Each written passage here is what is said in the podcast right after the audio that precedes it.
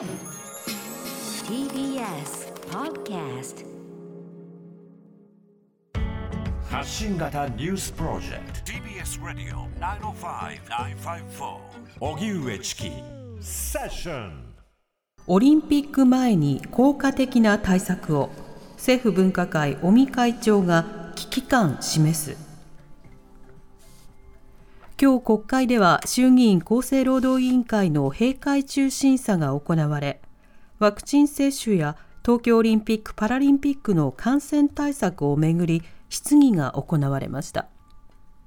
この中で立憲民主党の長妻昭副代表は東京に再び緊急事態宣言を出すべきではないかと問いただしたのに対し政府分科会の尾身茂会長は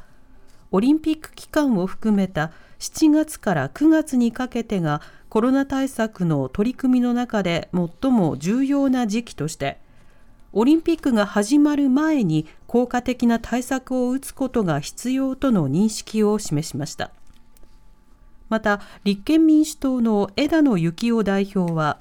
新型コロナワクチンの職場接種の申請停止や供給不足による自治体の予約停止を大混乱だと批判。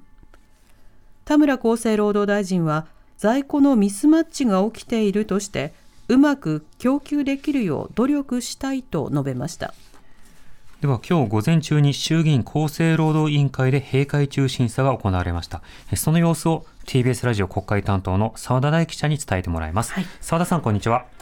こんにちは。よろしくお願いします。お願いしますお願いしますさあ今日閉会中審査どんな議論があったんでしょうか、はい。まあ、基本的にはまあコロナについてのやり取り、それから特にオリンピックについての対応、えーあとはワクチンの話ですね。はいそういったあたり、えーかなり幅広く、えー議論がされました。うん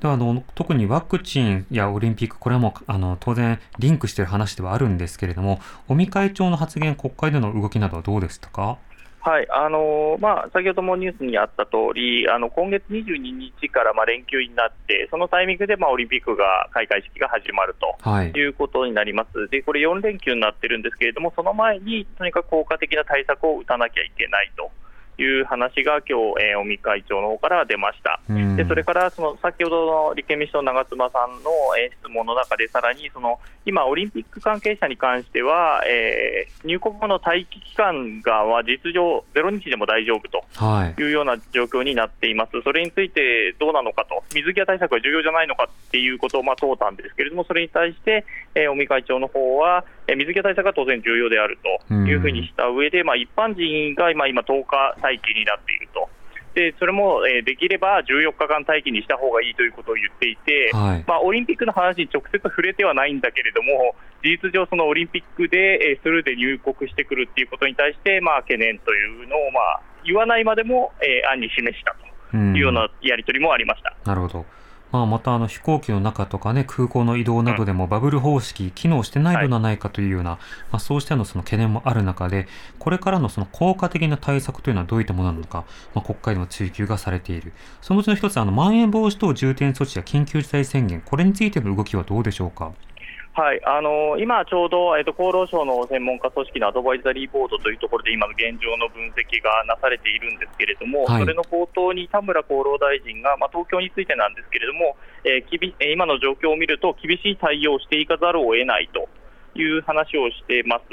でその、まあ、具体的なところはどういうことかというと、えー夜間、それから昼間の街に出る滞留のしている人の人口がまあ多いと、うん。でそれについて効果的に減らすための策を打たなければならないという話をしています。はい。まあ、それがどういう形なのか、あの田村大臣は会見、えー火曜日でしたけれども、記者会見の中では、じゃあ、緊急事態宣言出さないのかっていう話が出たときに、まあ、出したところでそれで減らなければ意味がないのでという話をしていて、まあ、すぐに出せばいいっていう話ではどうもないと。はい。いう判断を田村さんはしていると、うん。でそれについてじゃあ具体的にどうしていくのか、厳しいという状況は変わらない中で、どういう効果的な策を打っていくのかっていうところについて、まあ、今、話し合いをしていると、まあ、今のアドバイザリーボードに関しては、基本的にはまあ現状分析をするところなので、具体的にはこの後に、えー関係閣僚5大臣による会合が4時から行われます、そこで大体の方向性が決まって、明日の、えー、ぶ明日多分午前中になると思いますけれども、分科会を開いて、そこで、まあ、専門家と協議をするという流れになると思います。あの緊急事態宣言やそれから海外のロックダウンなど、当然行っている期間というのは、その感染者数もこう減るというようなことは分かっているわけですけれども、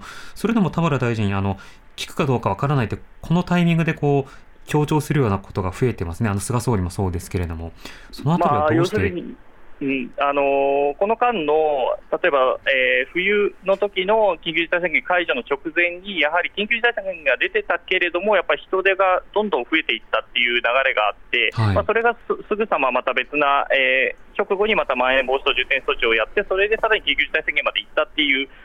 経験がまあ彼らの中にはあって、うん、そうそうするんだったら意味がないじゃないかというのはまあ彼らの論ですよね。はい。なるほど。はい、でも医療の専門家はそうではなくて、それでもそうであったとしても、出している間に関しては、人の動きに関してはある程度抑制されるのだから、それでも出さないよりは出した方がいいんだっていう考え方があって、まあ、そこがぶつかり合ってるっていうことになると思います。うん。なるほど。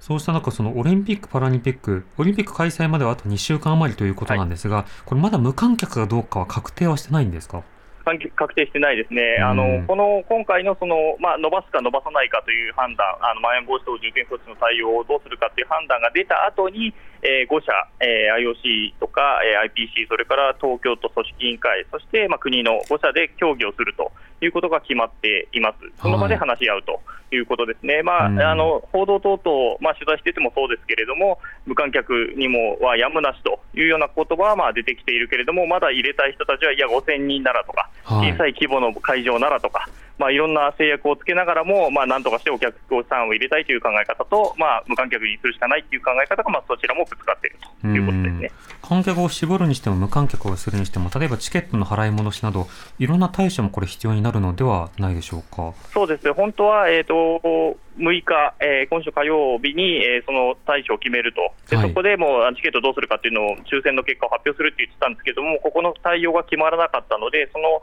えー、期限が、えー、延期になっているという状態ですね、だから買った人は結構、まあ、やきもきしている状態がまだ続いているということですね。なるほどまあ、この後その会談であるとか協議を行っていくということなので、発表の見込みというのはどうですか？あのチケット云々っていうことですかね、はい、無観客云々なども含めて。はい、っていうのは、ですね、えーと、一番早くて明日の夜になると思います、ただ、はい、あの東京都の小池知事がそのメンバーの一人に入っているものですから、明日の多分、えー、正式にその緊急事態宣言にするのか、あるいはまん延防止等重点措置にするのかとかっていう結論が出るのは、多分明日の夕方に政府の会議が行われると思いますので、そこからまた都の対応について、多分小池知事はしなければいけなくて、その後にさらにオリンピックが来るであろうことを考えると、明日早くても明日の夜中、えー、遅いと、まあ、金曜日になると思います。うんわかりました。澤田さん、ありがとうございました。はい、失礼しました。ありがとうございました。TBS ラジオ国会担当、澤田大樹記者でした。